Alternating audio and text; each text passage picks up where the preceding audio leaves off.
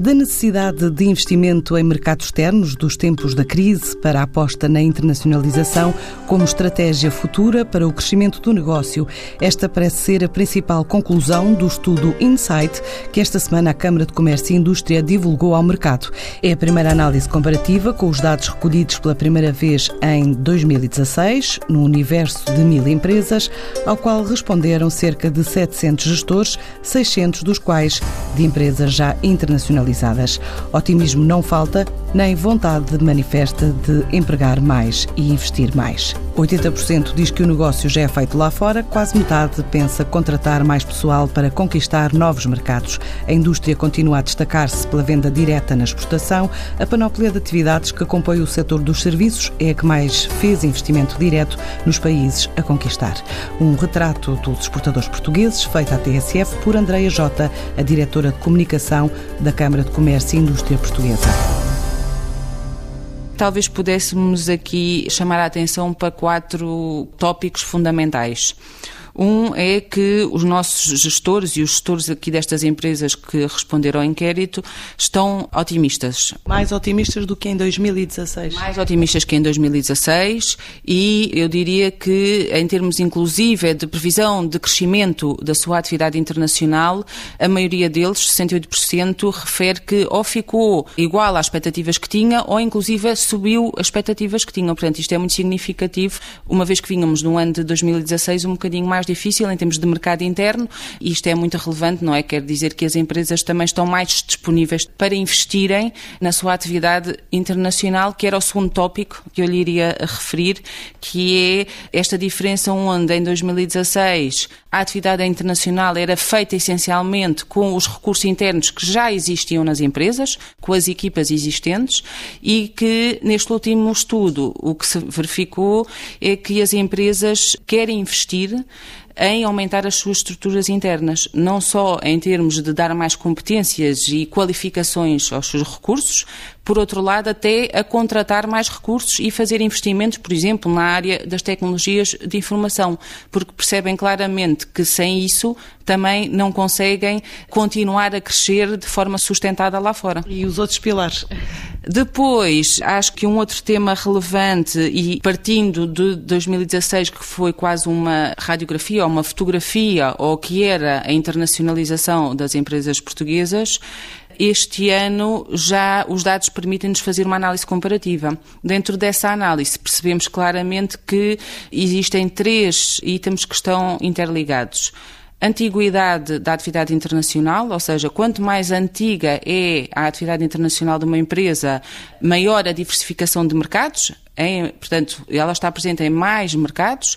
Por outro lado, eh, maior a percentagem do volume de negócios que é oriundo da atividade internacional. Portanto, isto ao fim e ao cabo é quase como se fosse aqui um ciclo, digamos, eh, fechado, mais antiguidade, mais mercados, maior retorno financeiro. E em relação ao volume, alguma ideia de um valor geral? As empresas que estão a atuar em mercados internacionais há mais de 20 anos, por exemplo, o volume de negócios dessa atividade representa 80% ou mais já da sua faturação global. E os mercados diferem muito do primeiro diagnóstico feito? Não, ou seja, a Europa continua a ser a área ou região geográfica onde a maioria das nossas empresas está presente, com Espanha a liderar, claramente, depois a seguir França, Reino Unido, Alemanha.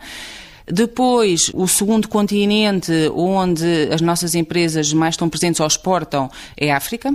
E aí continua a destacar-se Angola, mas é curioso que, face aos dados do ano anterior, houve um decréscimo, ou seja, as empresas também, devido a alguma instabilidade financeira e política, com certeza em Angola, acabou por, se calhar, desincentivar algumas empresas de continuarem a investir nesse mercado e a diversificar para outros. Por exemplo, este ano assistimos a uma clara subida do continente americano a querer ganhar terreno na África. Portanto, é interessante ver que as empresas portuguesas também estão à procura de outros mercados, nomeadamente os Estados Unidos. Os Estados Unidos foi, digamos assim, um, um, mercado que surgiu e está no topo. A quebra de Angola foi, ou seja, em 2016 representava 43%, face às exportações para a África e neste momento representa 37%, portanto houve uma quebra de 5% face ao ano anterior.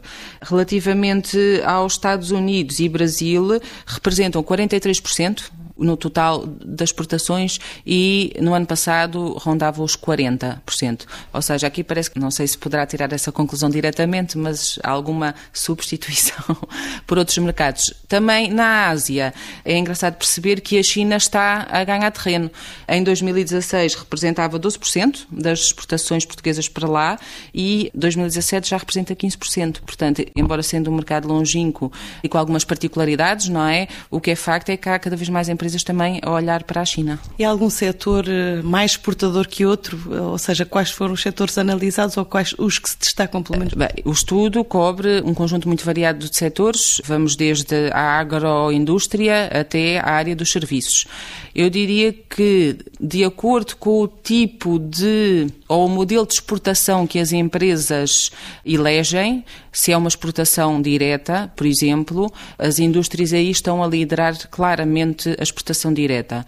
Se, por exemplo, olharmos para aquelas empresas de serviços, como áreas de consultoria, de engenharia, necessitam mais de uma presença física e então aí essas áreas são aquelas em que claramente ou criam subsidiárias ou fazem joint ventures com parceiros locais. Portanto, também de acordo com o tipo de setores, temos diferentes tipos de presenças e modelos de internacionalização, não é? Quais são as empresas mais exportadoras em termos geográficos, mais do norte, mais do sul, do centro?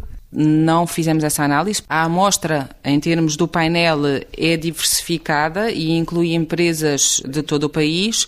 Não fizemos uma análise por localização geográfica versus mercados externos. Concentramos essencialmente em perceber que setores estão a exportar mais para onde e com que tipo de presença. Há pouco falou de modelos de internacionalização, quais são os que prevalecem nesta altura? Essencialmente é a exportação direta, ou seja, as empresas continuam muito a fazer exportação direta ou através de agentes pode não ser diretamente, mas eh, também através de agentes.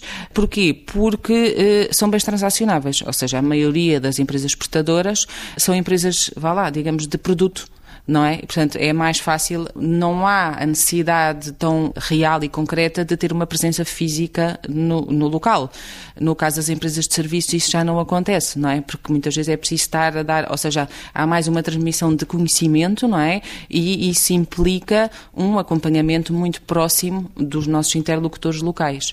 Mas a exportação direta, eu diria que já ultrapassa 60%, 61% dentro dos diferentes modelos. Há qualquer outro modelo que se destaque para além desse que falou dos serviços, em termos de internacionalização? Existem algumas empresas portuguesas que têm indústria, ou seja, que têm eh, fábricas lá fora, não é muito representativo. Mas se calhar grandes empresas? Grandes empresas que tenham às vezes necessidades muito específicas ou por razões de legislação local do mercado, que às vezes obriga a que haja uma unidade produtiva para facilitar, digamos, a exportação, não é? Neste caso, ou para mitigar eventualmente alguns obstáculos em termos alfandegários, etc. Ou porque faz sentido a empresa deslocalizar devido a questões sazonais. Estou-me a lembrar de uma empresa na área agroalimentar que para poder ter produção o ano inteiro faz sentido ter fábricas aqui e faz sentido ter fábricas, por exemplo, na América, porque estamos a trabalhar em estações diferentes. E assim consegue assegurar ao longo de todo o ano uma produção adequada às suas necessidades. E em termos de estratégias de internacionalização, eh, quais foram as principais eh, ideias ou propostas que foram analisadas no estudo? Eu acho que claramente as empresas têm internalizado e interiorizado a internacionalização como um dos principais fatores de crescimento Portanto, há uma grande aposta aí. Depois, dependente das empresas, as estratégias às vezes podem ser um pouco diferentes, não é? Mas, de uma maneira geral, acho que há um maior cuidado das empresas em avaliarem os mercados para onde vão, se rodearem dos parceiros certos para abordarem esses mercados, para tentar, ao fim e ao cabo, minimizar os riscos que existem, obviamente, e que estão ligados a qualquer processo de internacionalização. Aliás, o tema dos riscos é, foi um tema novo, do estudo. Foi um tema que não tínhamos abordado na primeira edição, porque fomos tentar perceber o que é que para as empresas era ou não um risco neste processo. E quais são? O risco que mais se destacou foi o risco das cobranças, ou, ou seja, o risco da não cobrança. É realmente o risco que está no topo da lista, bastante distanciado depois dos, dos outros seguintes. O risco a seguir é o risco cambial, Uh, e depois a seguir é o risco político, se não estou em erro. Ou seja, uh, os riscos financeiros são aqueles mais prementes para as empresas. Uh, depois fomos perceber, ok, então estes riscos são os que existem, o, o, que é que as empresas estão a fazer para minimizar? A, a quem é que recorrem? O que é que, que tipo de procedimentos fazem? E percebemos que especificamente no risco de, das cobranças, implementaram um processo muito simples que é uh, só entregam mercadoria contra bom pagamento das faturas. Portanto, isso tem ajudado, de alguma forma, a minimizar este risco. Por outro lado, têm também recorrido a cartas de crédito e seguros de crédito à exportação. São, digamos, os três, três fatores mitigadores destes riscos de internacionalização que foram aqui levantados pelo estudo. O estudo, em relação à maturidade de processos, analisou hum, algumas. a questão da antiguidade na, na, na, internacionalização e penso que terá chegado à conclusão que para 39% das empresas internacionalizadas há mais de 20 anos a atividade internacional representa, como disse há pouco, 80% do volume de negócios total. Em contraponto, para 43% das empresas internacionalizadas há menos de um ano, essa atividade internacional representa menos de 10%. Depois constata-se que há PMEs presentes em cinco mercados e que relevam alguma atividade internacional. Estes dados, eh, de que forma é que podem ser úteis para a vossa relação depois com os associados e com as empresas? Eu acho que este estudo é uma ferramenta muito interessante em termos de informação, não apenas para o trabalho que a Câmara pode desenvolver em prol das empresas que nos procuram uh, e perceber uh, como é que nós podemos ajudá-las de acordo com os seus estágios de maturidade de internacionalização Por outro lado, também como, funciona como ferramenta de trabalho para, para, as empresas em si mesmas. Porquê? Eh, porque daqui se calhar podem colher algumas boas práticas ou, ou um, alguns insights eh, que são relevantes para poderem orientar melhor a sua atividade internacional. Eh, claramente, aquilo que falou e a conclusão a que chegamos foi que quem está no início começa por uh, uma abordagem mais limitada, um, dois mercados, vai testando, depois a seguir as coisas correm bem, vamos então uh, explorando outros e assim sucessivamente. Portanto, as empresas não apostam em tudo ao mesmo tempo. Seja, e, portanto, acabam por ser um bom exemplo para as outras que estão ainda em processo inicial. Exatamente. Nós aqui na Câmara recebemos muitas empresas que querem começar a sua atividade, mas não sabem por onde fazê-lo. E dizem-nos, ah, eu tenho o produto Y, X, Z, o serviço uh, A, B, C, e uh, que nos dizem, em que mercados? E nós normalmente dizemos, mas quer dizer, uh, não podemos começar por todos ao mesmo tempo, quer dizer, porque a maioria das empresas também não tem capacidade de investimento para o fazer em simultâneo. E se calhar até porque não é muito uh, aconselhável. Portanto, aquilo que nós tentamos aqui também na Câmara é fazer este uh, trabalho de sensibilização com as empresas, que é ir step by step uh, e, ao fim e ao cabo, desta forma, conseguem ir, por um lado, ajustando a sua estrutura interna a este crescimento, porque às vezes não é fácil que a organização acompanhe as dores de um crescimento internacional, por outro lado, que elas próprias vão tendo uma maior experiência, um contacto no terreno com os mercados para perceberem realmente se estão preparadas para isso e se adaptam também a determinados mercados. Nem todas as empresas, uh, se calhar, estão em condições de trabalhar em determinados mercados. Uh, e também é preciso, às vezes, ter essa consciência, não é? Portanto, já falámos que 64% das empresas inquiridas assumem que a atividade internacional já está a gerar resultados positivos, mas, mas sentem que há uma cristalização de comportamento ou de estratégia para ficarem nos mercados onde estão ou a, a, maioria de facto está aberta a novos processos de, de, de entrada em novos mercados? Um conjunto bastante significativo de empresas refere este, em 2017 que pelo menos em 2018, este ano, pretende entrar e está nos seus planos entrar pelo menos em mais um, um mercado. Portanto, as empresas continuam a querer diversificar. Acredito que aquelas empresas que já estejam presentes no mercado, em mercados bastante uh, alargados e, e, se calhar espalhados um, um, pouco por todos os continentes, aí talvez haja uma maior preocupação na consolidação desses mercados do que propriamente numa busca proativa de novos mercados, não é? Quem está a começar proativamente vai à procura, eh, faz prospecção, eh, vem com a Câmara Emissões, eh, quer conhecer mais, vem aos seminários para perceber, ok, este mercado faz sentido para mim ou não, o que é que eu posso ter de relevante para este mercado, não é? Perceber se realmente tem alguma mais-valia o seu produto ou serviço naquele mercado. Eu acho que aqui temos duas. Hum, vá lá, dois contextos diferentes. Eh, as empresas que realmente já estão e têm uma maior pujança, eh, pujança em termos internacionais, e aí eh, procuram solidificar e consolidar essa sua presença. Por outro lado, aquelas que continuam ainda em busca de, de novos mercados, de novas abordagens. Quais foram os fatores de sucesso que analisaram e quais as perspectivas futuras que se apresentam?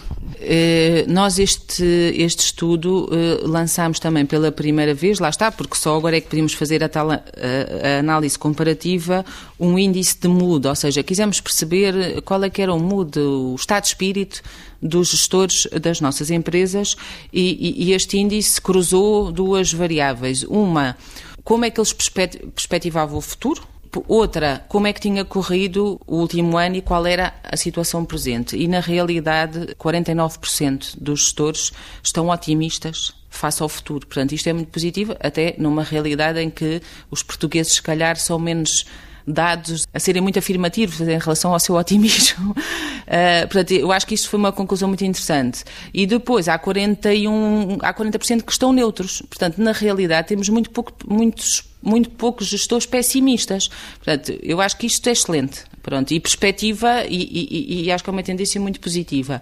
Por outro lado, percebemos também que há aqui alguns fatores que têm alavancado e que são cada vez mais utilizados pelas empresas para fazerem crescer a sua atividade internacional.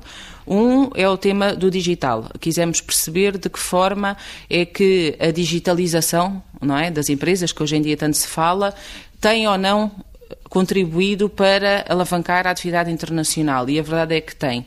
Claro que, de acordo também com o ciclo da relação comercial que existe com o exterior, pode ter mais ou menos peso. Por outro lado, também percebemos, e é interessante, é verdade que o digital é relevante, é uma ferramenta eh, muito poderosa em termos de um contacto muito direto uh, e que uh, permite economias uh, muito significativas. Por outro lado, um fator muito interessante foi verificar que o contacto one-to-one cresceu muitíssimo. Entre 2016 e 2017, o número de empresas que participou em missões empresariais duplicou. 20%, aliás, 19% em 2016, 40% em 2017. A própria Câmara sentiu isso. Pronto, claramente nós na nossa atividade sentimos isso. Mas é interessante ver que é verdade que o digital é um braço importante, uma ferramenta uh, fundamental para agilizar uh, os contactos, o networking, se calhar o pós-venda, uh, mas para um contacto inicial com os interlocutores certos, com os potenciais parceiros, as missões empresariais, por exemplo, têm sido muito valorizadas pelas empresas. Eh, elas estarem frente a frente com o seu interlocutor, irem lá eh, conhecer as instalações das outras empresas.